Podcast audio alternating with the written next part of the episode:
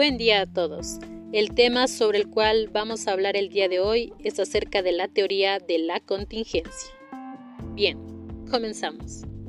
La teoría de la contingencia afirma que la administración de una organización no se puede realizar de forma homogénea. Cada organización funciona de forma única, por lo que el éxito de la aplicación de las técnicas administrativas dependerá de las situaciones del ambiente interno y externo de cada una. Fundamentalmente, esta teoría afirma que no se puede hablar en términos absolutos en las cuestiones administrativas. Por esa razón, la aplicación de una misma técnica puede dar diferentes resultados en cada empresa.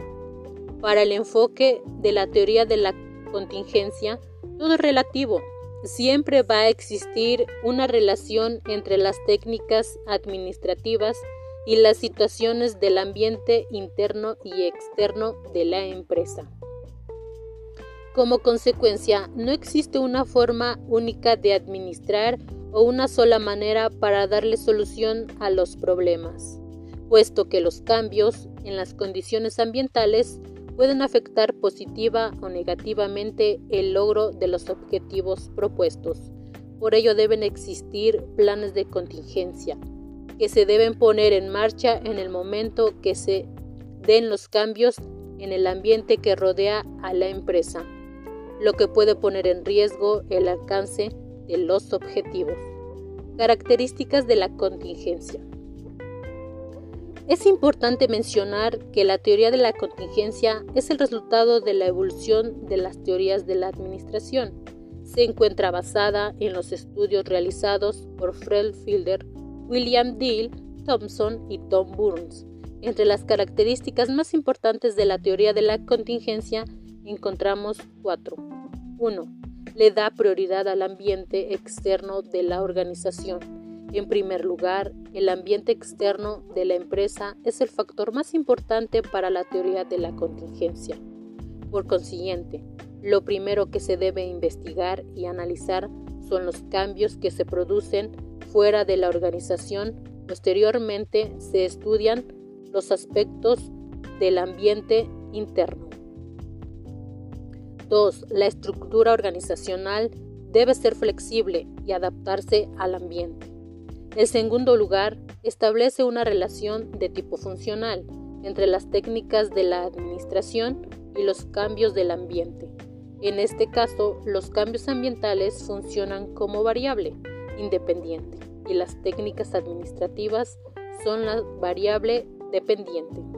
Como resultado, la estructura de la organización debe cambiar en función de las modificaciones que se dan en el ambiente que rodea a la empresa.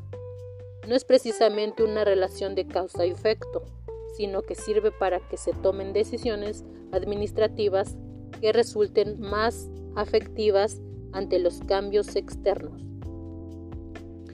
En tercer lugar, esta teoría trata de encontrar una posición equilibrada entre el entorno externo e interno de la empresa con el objetivo de obtener el máximo beneficio de las situaciones del ambiente que ayuden a lograr el éxito en el funcionamiento de la empresa.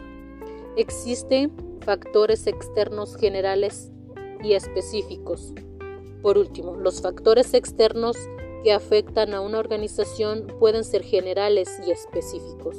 Entre los generales podemos encontrar los legales, políticos, económicos, tecnológicos, demográficos, culturales y ecológicos, mientras que los factores externos específicos o de tarea pueden ser ciertas empresas o personas que afectan de manera particular a la organización.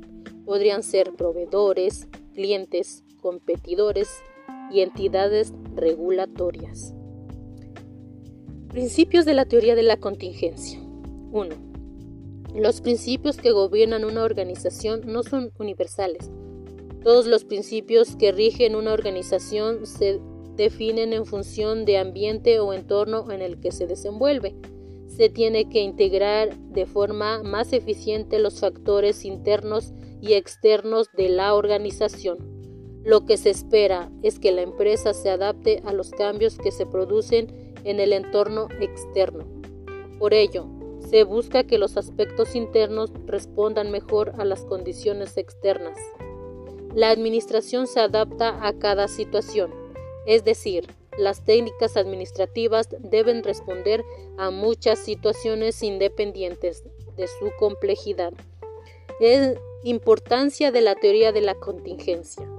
Sin duda, la teoría de la contingencia es de suma importancia para la toma de decisiones de las empresas, ya que pretende poder responder de la forma más acertada a las situaciones cotidianas que enfrenta la organización en el enlace de sus objetivos. Además, trata de comprender todas las relaciones del sistema y subsistema que conforman la organización. Por ello, relaciona a las organizaciones con el ambiente, considerándolas como variables que se interrelacionan. Desde luego, no es posible seguir un patrón único en el modelo de organización administrativa de las empresas, porque no se puede determinar una única forma de administrar, sino que cada estructura debe adaptarse a cada situación. La teoría de la contingencia es importante porque niega la posibilidad de que existan principios universales que se puedan aplicar en la administración. No existe una sola manera de administrar.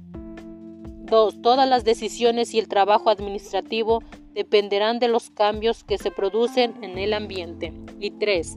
El administrador debe ser muy habilidoso para tomar decisiones ágiles y efectivas en cada situación y momento preciso.